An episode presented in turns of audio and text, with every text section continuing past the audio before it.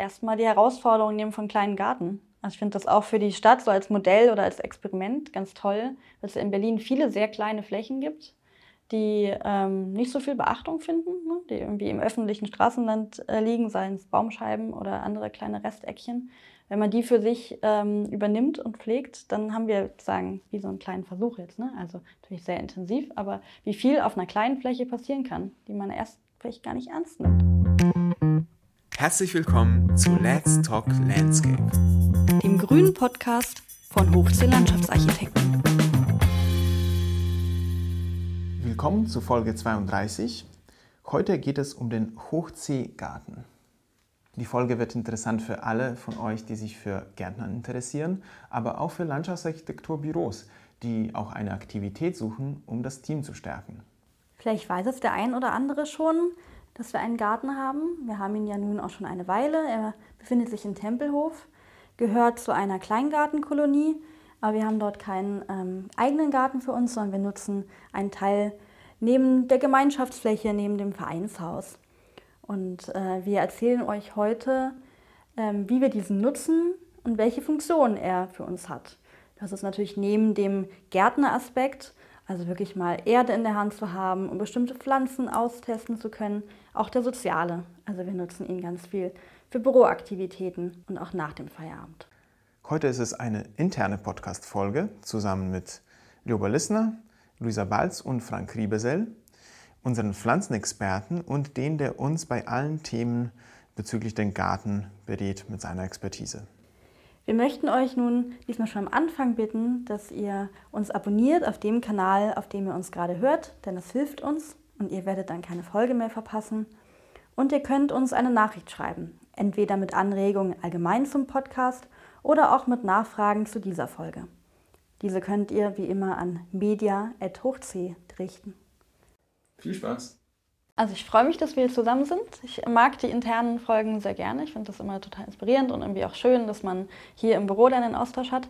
Wir sitzen nicht im Garten, ähm, weil da würde man jetzt den Wind in den Gräsern hören und man würde die Vögel hören, aber wahrscheinlich auch ab und zu ein Auto und äh, da müssten wir andere Mikros für haben. Also sitzen wir im gewohnten Raum ähm, und stellen uns einfach vor, dass wir im Garten sitzen. Und ähm, ich freue mich, dass wir später wirklich in die Details gehen. Also Frank, du hast schon im Vorgespräch das Schlagwort so einen ganzjährlichen Aspekt oder so eine Pflanzenabfolge genannt. Aber wir wollen erstmal anfangen, warum wir eigentlich einen Garten haben und woher die Idee kam. Und äh, genau, da würde ich Lioba bitten, dass sie das erklärt. Ja, ist ja auch ganz schön, dass wir das für uns nochmal Revue passieren lassen, wie es eigentlich dazu kam. Ähm, ja, das war aber einem Jahresauftakt, der mittlerweile glaube ich, zwei Jahre her ist. Ähm, unser traditioneller Bürojahresauftakt, der zu Beginn eines Jahres regelmäßig stattfindet, wo das ganze Team sich mal für einen Tag in Klausur begibt und überlegt, wie, ist denn, wie sind die letzten Monate gelaufen, was wünschen wir uns für die Zukunft, was würden wir gerne in Zukunft bearbeiten, was wünschen wir uns so als Team-Events ähm, oder auch als äh, ja, Elemente, die uns in unserer Arbeit noch weiterbringen. Und da gab es äh, eine Einheit bei diesem Jahresauftakt, wo man so ein bisschen wünscht dir was mäßig aufschreiben konnte, was, was hätte ich denn gerne noch so an Dingen, die jetzt nicht konkrete Projekte betreffen, sondern einfach noch Dinge, die es so außenrum gibt. Und da taucht immer ganz viel auf von ähm, Gabeln, die wirklich pieksen, über keiner soll die Teebeutel in, in der Spüle lassen. Und ganz häufig kam aber eben auch der Wunsch, wir hätten eigentlich gerne einen Garten. Ja, wir, wir gestalten mit Pflanzen und selber kennen wir uns da unter Umständen gar nicht so gut mit aus. Wir möchten das eigentlich auch selber erleben und wir möchten selber mal in der Erde graben und da was draus lernen. Und da waren dann die, die das nicht aufgeschrieben hat auf ihre Wunschliste, aber auch sofort Feuer und Flamme. Das war irgendwie so mit ein zentrales Element, was wir mitgenommen haben aus diesem Jahresauftakt. Und dann ging die Suche los. Ne? Dann genau, der Garten sollte ja nicht weit vom Büro weg sein. Und äh, in Berlin einen Garten zu finden, ist jetzt auch nicht das Allerleichteste, jedenfalls nicht innerhalb des S-Bahn-Rings. Aber Klaus war ja sehr findig. Er hatte mehrere Varianten. Wir haben bei verschiedenen Leuten und Institutionen angefragt und dann konnten wir uns auch irgendwann, konnten, durften wir zum Vorstellungsgespräch kommen. das war total klasse. Ja, das war dann die äh, Kolonie am Flughafen, also eine Kleingartenkolonie, die, äh, die relativ offen ist für sowas. Und es gab auch einen speziellen Grund, warum, warum sie so offen sind. Nämlich, äh, sie haben gesagt, Wir sind davon bedroht, dass unsere Gärten zu Bauland ausgewiesen werden. Also Berlin braucht Wohnungen, Wohnungsbau findet überall statt, Lücken werden geschlossen und auch Kleingärten sind immer in Bedrängnis, dass, dass es sein kann, äh, dass da gebaut werden soll. Und diese Kolonie hat ein Interesse, dass ihre Öffentlichkeitsarbeit durch andere Projekte, die sich bei ihnen andocken, gestärkt wird. Und das war sozusagen das Interesse, weswegen sie offen dafür waren, dass wir uns vorstellten. Das war ja im Prinzip auch so ein bisschen unser Alleinstellungsmerkmal, ne? weil wirklich einen Kleingarten zu bekommen als Firma, wenn da 30 Familien mit Kindern auf der Warteliste stehen, ist natürlich schier unmöglich. Da sagen die Gartenvorstände, naja Leute, also ne? Genau. ihr seid ja ein kommerziell orientiertes Unternehmen, wir können euch jetzt hier keinen Garten verpachten. Aber dadurch, dass wir gesagt haben, wir, wir tragen das nach außen, wir, wir haben mit Freiraumplanung zu tun, uns interessiert auch diese ganze Stadtgestaltung, die dahinter steckt, wie, wie geht es weiter mit den Kleingartenkolonien, wie können die sich so öffnen und so in die Stadtgesellschaft integrieren, dass es auch einen Mehrwert für alle hat, die nicht unbedingt selber da eine Gartenparzelle pachten. Und genau. das hat da irgendwie geklappt, das, dass das Sie das geklappt. gesehen haben. Wir sind dann ein, eines Sonntagsvormittags da zur Gartensprechstunde hingegangen, haben uns vorgestellt. Die fanden uns, glaube ich, sympathisch. Und äh, ja, also das Ding war geregelt, aber es gab eben keinen Garten. Also sie fanden uns zwar sympathisch, aber es gibt keinen Garten. Insofern war, ja, war dann die Überlegung, was machen wir? Und dann war die Überlegung, ob wir entlang des Hauptweges so, so einen schmalen Streifen auf einer Seite irgendwie beackern könnten. Das hat uns aber nicht hundertprozentig gefallen und der Kolonie auch nicht. Und dann fiel auf, dass am Festplatz noch so eine kleine Restfläche war. Und da fiel bei mir erstmal die Kinnlade runter. Also diese Restfläche ist wirklich klein. Genau, auch der Festplatz stellt man sich jetzt vielleicht noch was Größeres vor. Im Endeffekt ist es deren kleines Vereinshaus, wo sie eben dann auch mal eine Fete machen und einen kleinen befestigten Fläche, äh, genau, Fläche haben und eine Rasenfläche.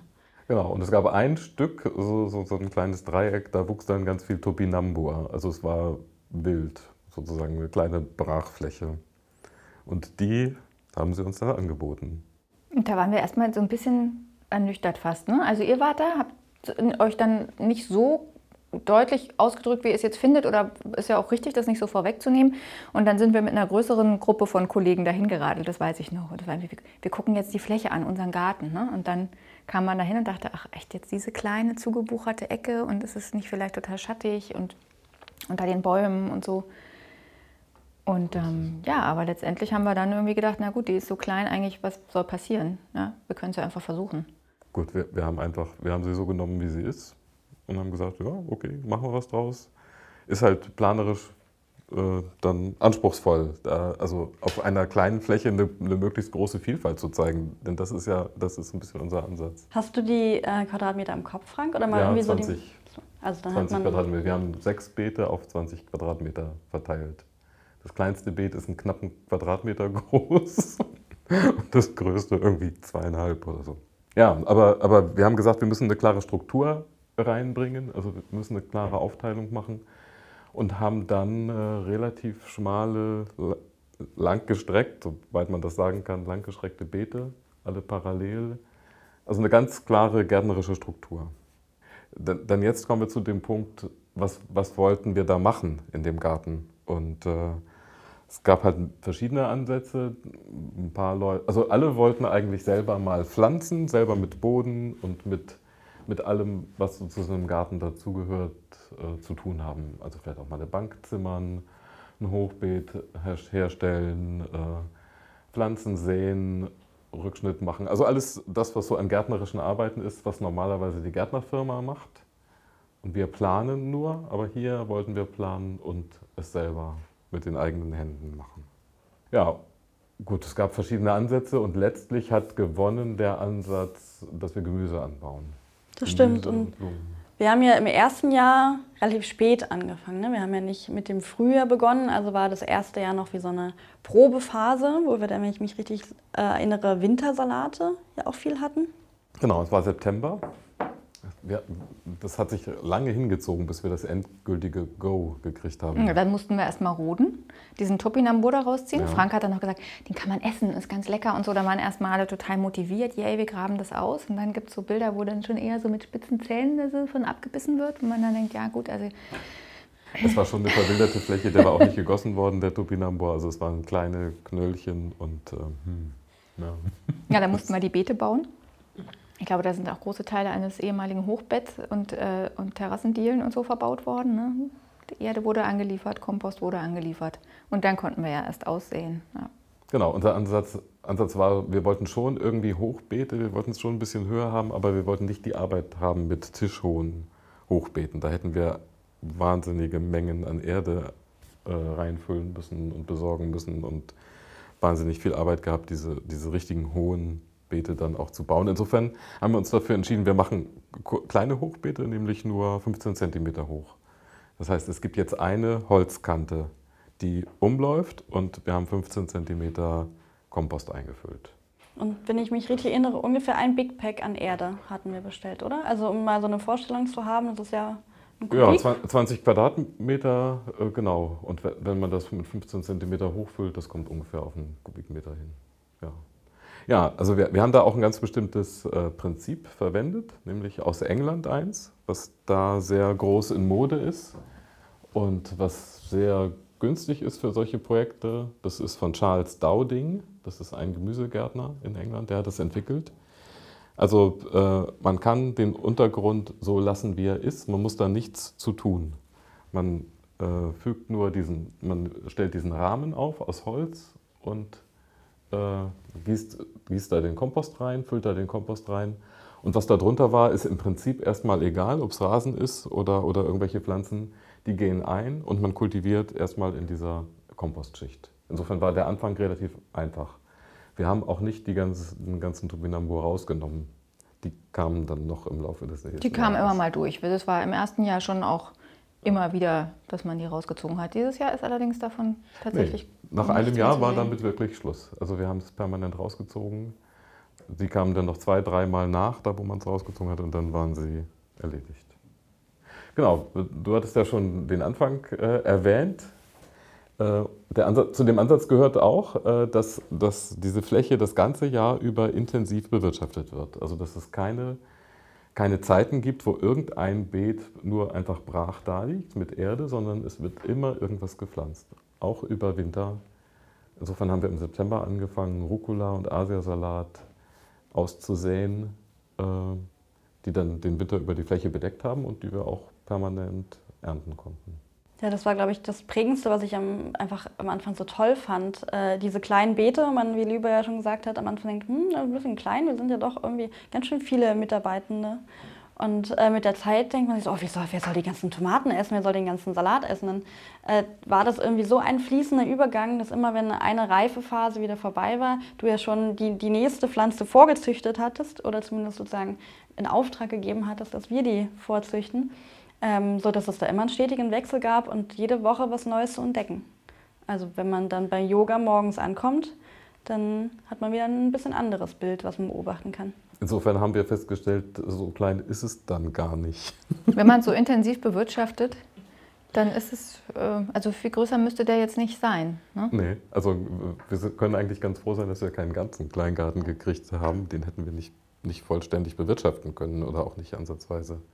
Ja, finde ich auch einen guten Tipp. Also falls dann irgendwie andere Büros oder Hausgemeinschaften oder so überlegen, dann vielleicht kleiner anfangen. Wenn man dann für sich entdeckt, alle sind Feuer und Flamme, dann kann man sich erweitern. Aber erstmal die Herausforderung nehmen von kleinen Garten. Also ich finde das auch für die Stadt so als Modell oder als Experiment ganz toll, dass es in Berlin viele sehr kleine Flächen gibt, die ähm, nicht so viel Beachtung finden, ne? die irgendwie im öffentlichen Straßenland äh, liegen, seien es Baumscheiben oder andere kleine Resteckchen. Wenn man die für sich ähm, übernimmt und pflegt, dann haben wir sozusagen wie so einen kleinen Versuch jetzt. Ne? Also natürlich sehr intensiv, aber wie viel auf einer kleinen Fläche passieren kann, die man erst vielleicht gar nicht ernst nimmt. Mhm. Ja, ist eigentlich ja auch ein tolles Modell, weil wir eben die Fläche, die wir wirklich intensiv beackern, die ist total klein. Natürlich nutzen wir die Gemeinschaftsflächen der Kleingartenkolonie. Dadurch, dass wir direkt am Festplatz oder an diesem Gemeinschaftsplatz sind, haben wir ja trotzdem Platz, um uns da auch zu treffen und da eben abgesehen vom Unkrautjäten und Ernten und so weiter auch einfach einen Abend zusammen zu verbringen oder eben, wie du schon erwähnt hast, Yoga zu machen. Und das ist ja eigentlich ein ganz tolles Modell, dass man sagt, diese Gemeinschaftsfläche, die kann man sich ja auch teilen. Ne? Und dann braucht man eigentlich ja nur noch eine kleine Fläche, die man wirklich individuell bearbeitet. Das ist eigentlich ein bisschen wie so eine Garten-WG. Ja, genau. Also wie ich dachte auch gerade an ähm, einen Wohngrundriss, der damit arbeitet, dass jede Wohneinheit so eine ganz kleine Küche hat. Und eigentlich, sag mal, die, die tolle Gemeinschaftsküche, die ist dann, die teilt man sich. Und da ist es ja so ein bisschen der, der Festplatz, ist das, was man sich teilt, weil wie häufig macht man eine Fete? Nicht so häufig. Wir sind uns ja, glaube ich, noch nie in die Quere gekommen mit den anderen Parzellen, sondern die freuen sich dann immer, wenn durch Zufall dann an dem Abend was stattfindet. Und trotzdem hat man ja auch den Wunsch für eine individuelle Fläche, wo man sich selbst ausleben kann und nicht dann morgens ankommt und die Erdbeeren schon gepflückt wurden. Ja, das ist eigentlich, eigentlich ein Beispiel für eine bestimmte Sache von Shared Space. Mhm. Also es braucht nicht jemand, nicht, nicht jeder seinen privaten großen Gartenraum, sondern das lässt sich auch teilen und äh, wenn man das miteinander abstimmt. Gut, wir brauchen jetzt eben auch keine Laube oder sowas oder keine großen Rasenflächen, um uns hinzulegen oder so. Das fällt ja alles weg. Insofern äh, passt das so ganz gut für uns. Vielleicht können wir äh, nochmal da ansetzen, wo wir gerade waren. Also wir waren ja bei dem ersten Jahr, was im September begann. Ähm, und dann kam der Winter, da haben wir dann noch Salat geerntet und dann kam ja das Frühjahr, wo wir wirklich ja mit einem ganz neuen Konzept angefangen haben. Und ja auch dann, ich weiß, war es schon per Zoom oder war das? Ja, ich glaube, das war ähm, doch dann schon der erste nee, Lockdown, oder? Wir sind jetzt, wir haben jetzt zwei, äh, zwei volle Vegetationsperioden durch. Okay, also jetzt wir haben im September. Also wir haben, ach so, war dann schon Zoom? Ja, wir haben ja schon so lange Zoom. Ich glaube, dass du tatsächlich, als wir die ersten Pflanzen vorgezogen haben, hast du das per Zoom erklärt und Stimmt. wir haben dann zu Hause jeweils da die, ne? Stimmt, so lange ist schon die Zoom-Zeit, ja, okay, hm, ist richtig. September 19 haben wir angefangen und dieses Zoomen ging im März 2020 los. Genau, wir haben die Aufgaben verteilt, verschiedene Leute haben verschiedene Sachen zu Hause auf der Fensterbank angezogen. Genau, dieses Tutorial lief über Zoom. genau, wie sät man aus, äh, was ist zu beachten, wie wird pikiert, äh, diese ganzen Sachen wie viel soll man gießen, wie viel Licht brauchen die Pflanzen. Also das Licht das, ist essentiell. Immer wenn man fragt, fragt. Immer, wenn man nicht Licht. fragt, sie brauchen mehr Licht in der Anzuchtphase. das ist ja auch die Zeit März, April, wo noch nicht so viel Sonne scheint. Es hat auch nicht jeder eine Wohnung, wo tatsächlich sonnige Fenster sind. Das ist bei der Gelegenheit auch aufgefallen. Ja. Gut, die, also die Pflanzen sahen nach der Anzucht nicht immer ideal aus, weil sie einfach aus den Gegebenheiten her, heraus oft nicht genug Licht hatten. Wenn sie dann aber draußen standen, dann hat sich festgestellt, dass das sehr schnell wieder aufgeholt wurde. Und wir haben eben auch viele Sachen direkt vor Ort ausgesät. Im ersten Jahr hatten wir uns ja für sehr viel Gemüse entschieden, wenn ich mich richtig erinnere. Also wir haben ja zusammen gebrainstormt und äh, es gab Tomaten, es gab Bohnen, es gab viele Kräuter. Genau, es gab, es gab immer wieder in den Zwischenphasen auch Rucola und Asiasalat. Und zwar so viel, dass wir am Ende gesagt haben, brauchen wir das jetzt noch? Also Rucola und Asiasalat hat sich so ein bisschen erschöpft. Der Neuigkeitswert war nicht mehr da und so gerne isst man es dann doch nicht. Gut, aber Basilikum kam sehr gut an, die Bohnen, die Tomaten. Ja, also die Bohnen fand ich ja ganz toll. Also die haben wir ja an Stangen hochziehen lassen und zwei verschiedene Blütenfarben, die sich dann da oben gemischt haben. Die sind einfach an sich so als Skulptur, unabhängig davon, dass man sie essen kann, auch schon attraktiv. Das ist eigentlich nur so eine Kleinarchitektur durch die Bohnenstangen. Genau, und die haben wir ja auch wiederholt. Also das äh, finde ich auch interessant, dass wir uns dann auch mal ein bisschen erweitern. Ne? Also einerseits hinterfragt man das letzte Jahr und äh, sagt bei manchen Sachen, wie zum Beispiel beim Rucola, hm, es war ein bisschen zu viel. Andererseits hatte man sich Sachen gewünscht, für die wir gar keinen Platz mehr hatten. Und so verändern wir uns. Also vom gemüsereichen Jahr, ähm, genau, können wir ja noch gleich besprechen. Genau, es ging stärker auch zu den Blumen. Wir haben also hinter den Beeten, an dem schmalen Bereich zum Zaun, haben wir Blumen gepflanzt, letztes Jahr schon. Die Stockrosen, also zweijährige. Dann äh, Geophyten, also Zwiebelpflanzen, verschiedene Alliums und so weiter. Und, und Sommerblumen haben wir dieses Jahr mit, mit integriert. Also eine leichte Veränderung vom Gemüse weg, eigentlich mehr zu den Blumen. Jetzt genau. haben wir ja hier auch gerade einen ganz tollen Blumenstrauß stehen, der aus dem Garten kommt. Ja. Das ist schon auch ein, ein, schöner Aspekt, der ja eigentlich auch unserer tagtäglichen Arbeit noch ein bisschen näher kommt, tatsächlich mit Blühpflanzen sich stärker zu befassen. Aber ich glaube, für den Anfang war es trotzdem auch mit dem Gemüse toll, weil das einfach auch so, ein, so einen total direkten Bezug dann bringt, dass man das zum Schluss essen kann. Ich, ich fand es auch gut, dass wir uns so auf eine Sache so stark konzentriert haben. Dadurch haben wir eben das große Spektrum an Gemüse gehabt. Wir haben ja, wir haben ja also teilweise zwei Gemüsearten auf einem Beet gehabt. Und wir haben die verschiedensten Sorten gehabt, also Tomaten in allen Formen und in allen Farben. Du sagtest es bei den Bohnen ja auch schon verschiedene Sorten. Und äh, das, das ist ja ein allgemeines Prinzip, was ich versucht habe, ganz stark da reinzubringen, eine riesengroße Vielfalt. Und wir haben eben bei den Bohnen dann auch, letztes Jahr hatten wir andere Sorten als dieses Jahr. Du hattest nochmal erwähnt, dass du diese Käferbohnen so schön findest, die so ein, so ein Muster haben. Und äh, die, die haben wir eben dieses Jahr mit dabei. Und insofern ist, gibt es immer wieder was Neues. Und ich finde, das, das ist auch richtig für einen Garten und Gärtner wollen das auch. Die wollen immer wieder was Neues. Also das, was man jedes Jahr hat, wird irgendwann langweilig.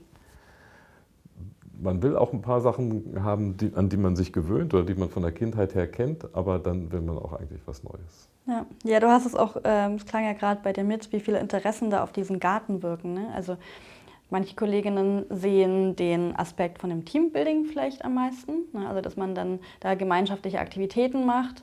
Dann gibt es, wie, wo du ja auch dazugehört hast, dieses Gärtnerische, den Aspekt von, ich probiere Sachen aus, ich kann Sachen beobachten, ich ähm, kann auch Wissen weitergeben. Ne? Also du erklärst ja ganz viel, was wir ähm, dadurch lernen. Ähm, dann habe ich ja ein bisschen im Kopf, dass ich das ja auch gerne nach außen trage. Und dann freue ich mich, wenn die Bohnen knallpink mit schwarzen Flecken sind, weil das einfach ganz, ganz toll auf Fotos aussieht. Ähm, genau, also hat jeder auch so ein bisschen einen Schwerpunkt, den er da wahrnimmt und verfolgt. Genau, es hat ja auch auf unsere Arbeiten Einfluss, denn äh, wir gestalten ja gerade die Obst- und Küchengärten in Neuzelle. Und äh, da hat das dann auch noch mit, ein bisschen mit den Einfluss genommen. Dann. Also auf die Obst- und Gemüsegärten? Ja, also, also habt ihr da jetzt Erkenntnisse aus unserem Hochseegarten wieder einfließen lassen? Also ich habe ja vor, vier, vor drei Jahren ähm, in West Dean gearbeitet, in England, in einem Küchengarten und habe da sehr, sehr viel gelernt. Das hat Einfluss gehabt, sowohl auf die Klostergärten als auch auf unseren Garten und, und Erkenntnisse aus unserem Garten sind auch noch eingeflossen für die Gemüseanteile da in Neuzelle. Und wo hast du dein Wissen, also wahrscheinlich aus verschiedenen Quellen, aber ich kann mir vorstellen, aus deiner Ausbildung? Lebenslanges Lernen, kann man so sagen. Also ich habe als Kind schon die ersten Sachen im Garten gehabt, äh, die ich dann irgendwie schlecht gepflegt habe. Die sind meistens mit Unkraut überwuchert worden, aber als Kind schon die ersten Sachen und dann die Gärtnerlehre im Botanischen Garten war sicherlich was. Und seitdem ja auch immer irgendwelche Gärten gehabt, sei es in Kiel oder hier in Berlin oder selbst angeeignete im Hof. Also ich habe immer, da wo ich gewohnt habe, den Hof gepflegt und immer irgendwas gemacht und immer was Neues ausprobiert. Ja, das merkt man auf jeden Fall.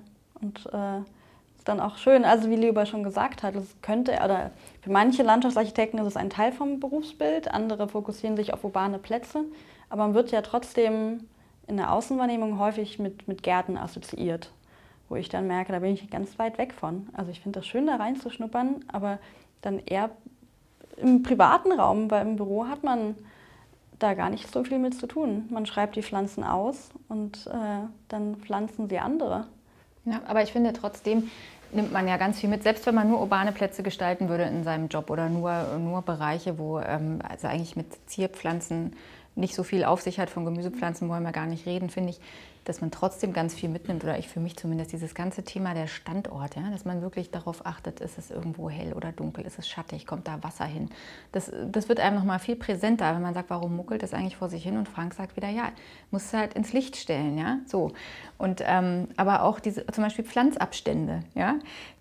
Winzig kleine Setzlinge pflanzen wir da aus, die wir auf der Fensterbank gehegt und gepflegt haben, und dann können wir die nicht dichter setzen, ja. Und nach drei Wochen ist dann beispielsweise der Rosenkohl so riesig, dass man weiß, okay, Frank hatte recht, die müssen 40 cm Abstand haben mindestens. Und das, finde ich, sind schon so Erkenntnisse, die, die bringen einen weiter. Ähm, ja, aber ich denke, wir haben ja sowieso so unwahrscheinlich viel von dir gelernt oder lernen immer noch, egal um was es geht. Man fragt Frank, wann müssen wir wieder gießen, müssen wir mal wieder düngen, was, was steht als nächstes an? Frank weiß das immer ganz verlässlich.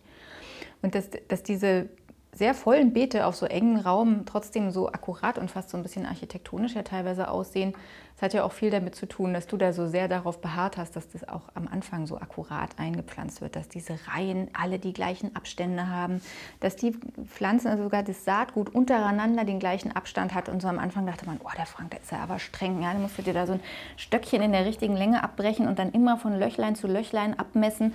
Aber wenn dann da die ersten Pflanzen rauskommen, dann siehst du, ja, das lohnt sich auch. Ja, das, das ist einfach es sieht toll aus. Es macht nochmal echt so eine Struktur in so einem vollen Beet. Genau, die Strukturen sind immer wichtig in, in jedem Beet und das muss ja keine Reihenstruktur unbedingt sein. Bei, bei, Gemüse ist es schon sinnvoll, das in Reihenstruktur zu machen. Aber wenn wir Stauden oder Sträucher oder Bäume pflanzen, ist auch die Struktur äh, ganz entscheidend. Was, was, für eine Struktur ist das? Und äh, das, kann, das können ja organische Formen sein oder, oder was auch immer das für Formen sind, aber trotzdem hat alles eine Struktur und das, das ist extrem wichtig, sich darüber Gedanken zu machen. Nicht nur bei den Wegen, sondern auch bei der Pflanzung innerhalb der Beete dann. Ja gut, wir sind ja mit dem Gemüse sind wir jetzt irgendwie so weit, dass wir sagen, ob wir jetzt noch ein drittes Jahr Gemüse machen, da wollen wir noch mal ein bisschen drüber nachdenken. Ne? Also ja, also es ist tatsächlich viel Arbeit, obwohl wir ja auch viele Leute sind und man denken könnte, das verteilt sich irgendwie so, dass es für niemanden jetzt auffällig viel ist. Ähm, trotzdem ist es so, dass wir da schon manchmal so an unsere Grenzen kommen, wenn man dann montags nachfragt, wer kann denn diese Woche mal gießen? Es soll total heiß werden, müsste schon alle zwei Tage eigentlich jemand das machen oder es muss noch irgendwas gebaut werden da im Garten, ist ein bisschen größerer Aufwand. Also wir haben irgendwie alle auch so viel zu tun und es macht viel Arbeit, trotzdem es so eine kleine Fläche ist. Von daher glaube ich, dass das schon auch eine Überlegung sein könnte, das so ein bisschen zu extensivieren und der Neuigkeitswert ist jetzt ja auch nicht mehr so stark da nach zwei Jahren. Ähm, ja. Genau, also wir sind jetzt an so einer Schwelle. Ne? Also ich glaube, im, für Ende August, also wir sind jetzt gerade Anfang August, gibt es dann wieder für alle Interessierte so eine Runde, die du moderierst, Frank, und wo dann überlegt wird, was man macht im nächsten Jahr. Also wir wissen noch nicht fest, aber du hast ja Zukunftsvorstellungen oder Varianten, was wir nächstes Jahr machen könnten.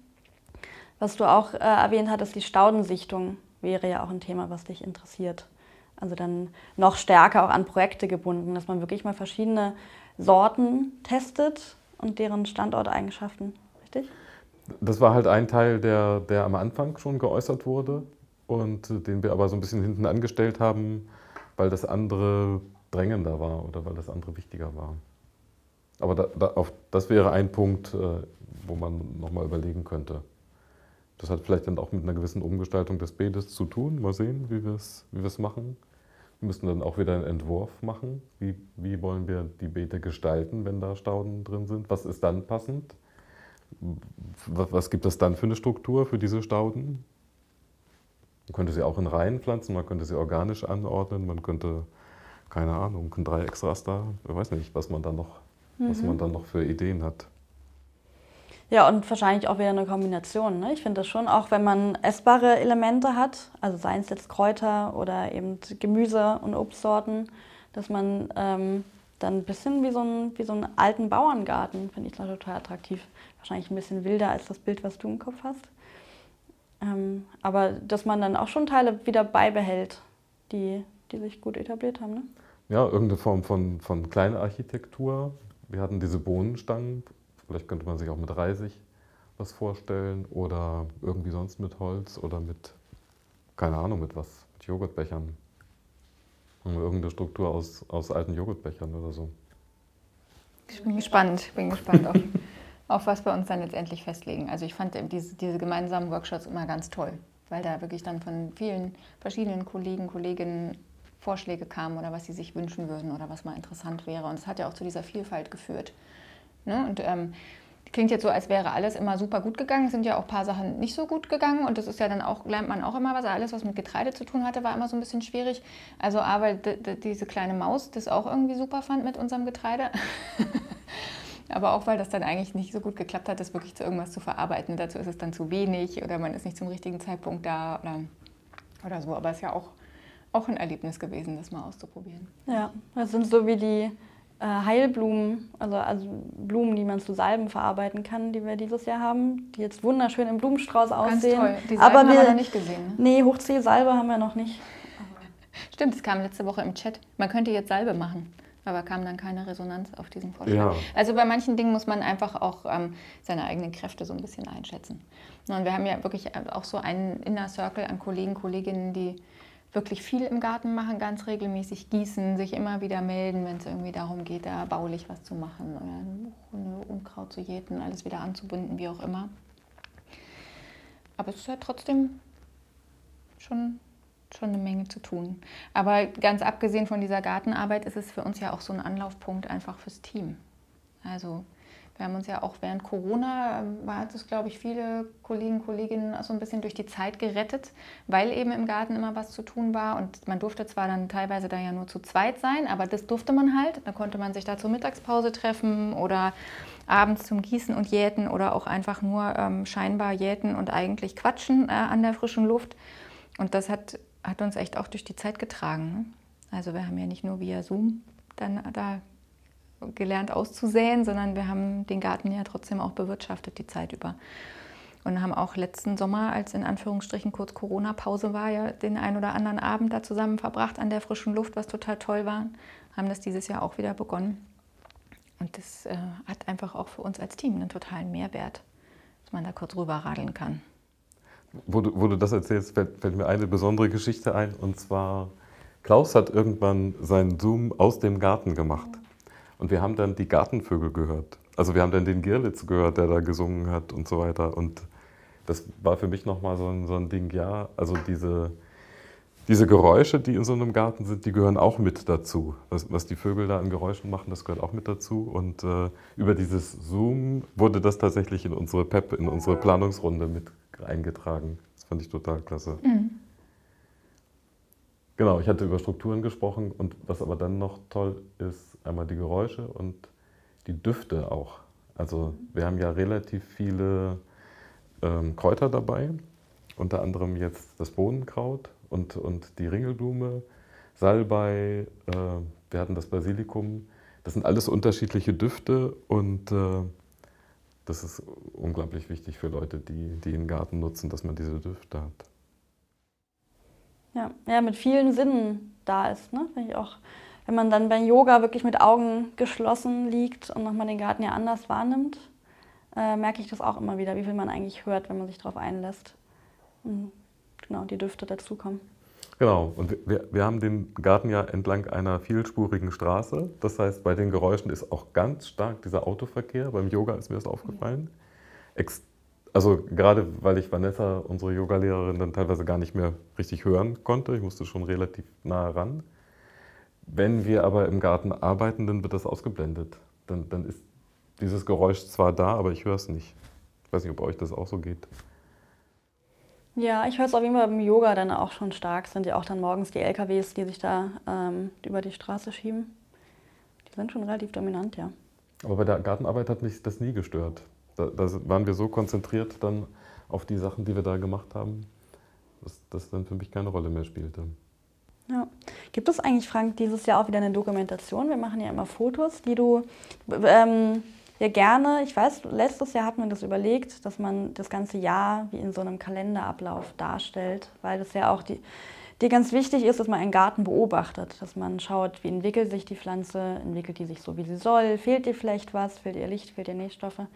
Ähm, also ich kann mich an den, an den Rucola-Salat zum Beispiel erinnern, den wir immer gepflückt und gepflückt haben und irgendwann haben wir ihn einfach wachsen lassen und dann hat er diese tollen Blüten bekommen und dann hatten wir wieder Samen fürs nächste Jahr und so. Gibt es da die Überlegung, eine Dokumentation nochmal zu machen? Sollten wir auf jeden Fall machen. Gerade wo jetzt, ähm, wo wir überlegen, dass wir was anderes machen. Also ich habe äh, jeden Monat jedes Beet immer aus derselben Position heraus fotografiert. Und äh, damit sollten wir schon noch mal was, was machen. Ja, die fände ich auch für die Öffentlichkeitsarbeit ganz toll. Ich fand das auch ganz nett. Elisabeth, also die jetzt uns sehr unterstützt bei der Öffentlichkeitsarbeit, ähm, hat ein bisschen ausgewertet, welche Fotos wie ankommen und mit welchen äh, Hashtags. Also du hast ja auch welche zugearbeitet, die extra für Gärten sind und Nutzgärten. Und sie meinte, das kommt super an. Also es gibt so viele ähm, verschiedene Menschen, die sich dafür interessieren und davon angezogen werden. Sei es jetzt, weil sie selbst auch Gärtnern oder das einfach interessant finden. Es entspannt ja auch. Ich finde es entspannt schon, wenn man da nur zuguckt. ähm, also ich, genau, ich fand das auch klasse, wenn wir das für uns dokumentieren. Und ja, dann vielleicht. Also das, das, Thema Küchengarten ist ja auch so in der Landschaftsarchitektur jetzt ein wichtiges, gerade in der Denkmalpflege. Es gab äh, ja früher an jedem Schloss, an jedem Domänenhaus, äh, an jedem Gutshaus auch einen äh, Küchengarten. Und äh, die 99,9 Prozent dieser Küchengärten sind heute nicht mehr bewirtschaftet. Da sind Parkplätze drauf oder Rasen oder irgendwas. Mhm. Und äh, im Zuge dieser denkmalpflegerischen Bearbeitung von solchen Anlagen ähm, gibt es jetzt auch Wiederherstellungsmaßnahmen für Küchengärten. Und äh, insofern finde ich das auch wichtig für unsere Bürodarstellung, dass, dass wir das äh, ganz klar in unserer Öffentlichkeitsarbeit vertreten und darstellen und äh, ja, sollten wir unbedingt eine Dokumentation machen. Bisschen wie der Innenhof der Oranje, ne? der ja natürlich kein historischer Küchengarten war, aber auch von einem Parkplatz jetzt zu einer Grünfläche mit temporären Beeten geworden Da ist es mal umgekehrt. Ja. ja.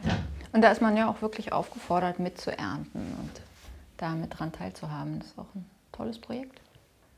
Kann man jetzt ja auch ein Kaltgetränk zu sich nehmen, können wir ruhig noch mal ein bisschen für werben. Genau. Direkt im Innenhof der Urania, wo eigentlich eine relativ große unwirtliche Kreuzung das Bild bestimmt und man erstmal denkt, ah, das ist jetzt nicht so eine Stelle, wo ich mich länger aufhalten würde. Ne? Aber wenn man dann noch die paar Meter die Gleisstraße reingeht, ist man plötzlich in so einer grünen Oase.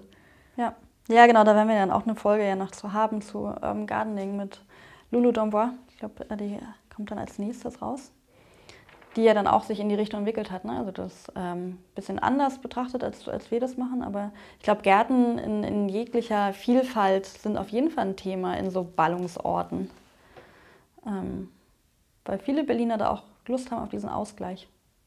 Das merkt man auch an sich selber oder ich merke es an mir selber, was das irgendwie so für einen Effekt hat. Alleine da morgens um halb acht barfuß im Gras zu stehen vor dem Yoga, es macht irgendwie was mit einem. Ne? Das ist schon was, was Wichtiges merkt man vielleicht manchmal auch erst, wenn man es dann hat, dass es einem vorher gefehlt hat. Gut, das ist ja so ein bisschen vielleicht auch so ein, so ein, Effekt von Corona, dass man jetzt mehr rausgeht. Oder wir machen das jetzt ganz bewusst auch, Planungsbesprechungen manchmal auch draußen und auch vor Ort zu machen. Das war jetzt in Corona manchmal so ein, so ein Ausweichding, weil man es nicht im Büro machen konnte. Und äh, ich finde, das ist aber eine gute Sache. Also das sollte auch dabei bleiben, dass man dass man viele, möglichst viele Planungsbesprechungen dann draußen macht. Ja, das stimmt. Also das ist auf jeden Fall, ne? Den Hochseegarten, wenn er noch näher wäre, würden wir ihn bestimmt auch so als Art Arbeitsraum, als Außenarbeitsraum nutzen. Ja. Frank, hast du, wenn ähm, einer der Zuhörer oder Zuhörerinnen ähm, irgendwie schon einen Garten hat oder irgendwie was aneignen möchte, einen, einen Tipp oder einen Literaturtipp, den du mit auf den Weg geben kannst noch? Ja, also ich empfehle englische Gartenvideos. Einerseits von Charles Dowding und äh, da gibt es auch noch mehr. Also in, aus, dem, aus dem englischsprachigen Sprachraum, sei es aus, tatsächlich aus Großbritannien, England und Wales oder auch aus den USA, gibt es wahnsinnig tolle Leute, die, die sehr viel erklären, die, die eigene Systeme entwickeln, wie man gärtnern kann, äh, die es einem wirklich leicht machen. Also da kann ich im Nachgang zu unserem Gespräch nochmal äh, drei, vier Leute erwähnen. ja, wir, gerne, dann, dann schreiben reinnehmen. wir das mit unten in die Beschreibung rein. Ja, also ein bisschen Englisch sollte man verstehen, aber es ist nicht sonderlich schwer. Und äh, auf diese Weise lernt man auch gleich die Fachbegriffe auf Englisch. Ja, gut, erstmal auf Deutsch, ne? Pikieren viel vorhin. Ich weiß nicht, was noch. Und dann auf Englisch, ja. Genau. Gut, haben wir noch irgendwie einen allgemeinen Tipp? Also auf jeden Fall würden wir es empfehlen, oder? Ich finde es als Bürogemeinschaft ganz toll, so einen Garten zu haben. Ähm, und sei es ein, ein Gemeinschaftsgarten, der sich angliedert an so eine Gemeinschaftsfläche. Das kann man auf jeden Fall abschließend sagen. Ja, und zwar eben aus vielerlei Hinsicht. Ne? Also es hat einen, also einen Lerneffekt, aber es hat eben auch einen unglaublichen sozialen Impact, dass man dann eine Fläche hat oder einen Anlaufpunkt, den man als Team nutzen kann, um da einfach soziales Leben stattfinden zu lassen und äh, auch gemeinsam was geschaffen hat. Ja, das, das ist ja auch toll. Das macht einfach so ein Gemeinschaftsgefühl. Ja. Und um das äh, rund zu machen, wo wir gestartet haben, auch toll zu sehen, dass dann wieder Ideen aus dem Jahresauftakt ja wirklich zu so einer Blüte geführt haben ne? ja. und umgesetzt wurden. Gut, dann danke ich euch. danke. Ja, danke dir.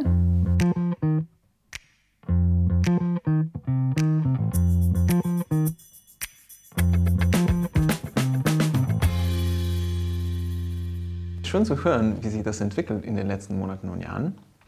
Und ich freue mich auch auf die weitere Gartenplanung und die Aktivitäten, die wir dort planen. Ja, ich mich auch. Ähm, ich freue mich auch schon auf unser kleines Abschlussereignis, nämlich die Kartoffelernte dann bald. Und in zwei Wochen haben wir eine Folge, die geht in eine ähnliche Richtung. Und zwar ist Lulu Dombois von der Parzelle X, auch einem Büro für Landschaftsarchitektur, bei uns zu Gast die äh, viel mit Urban Gardening, mit Schulgärten und ähnlichen Institution zu tun hat und uns von dieser Arbeit berichtet und von ihren praktischen Erfahrungen, die sie dort gesammelt hat. Dann hören wir uns in zwei Wochen und bis dahin viel Spaß.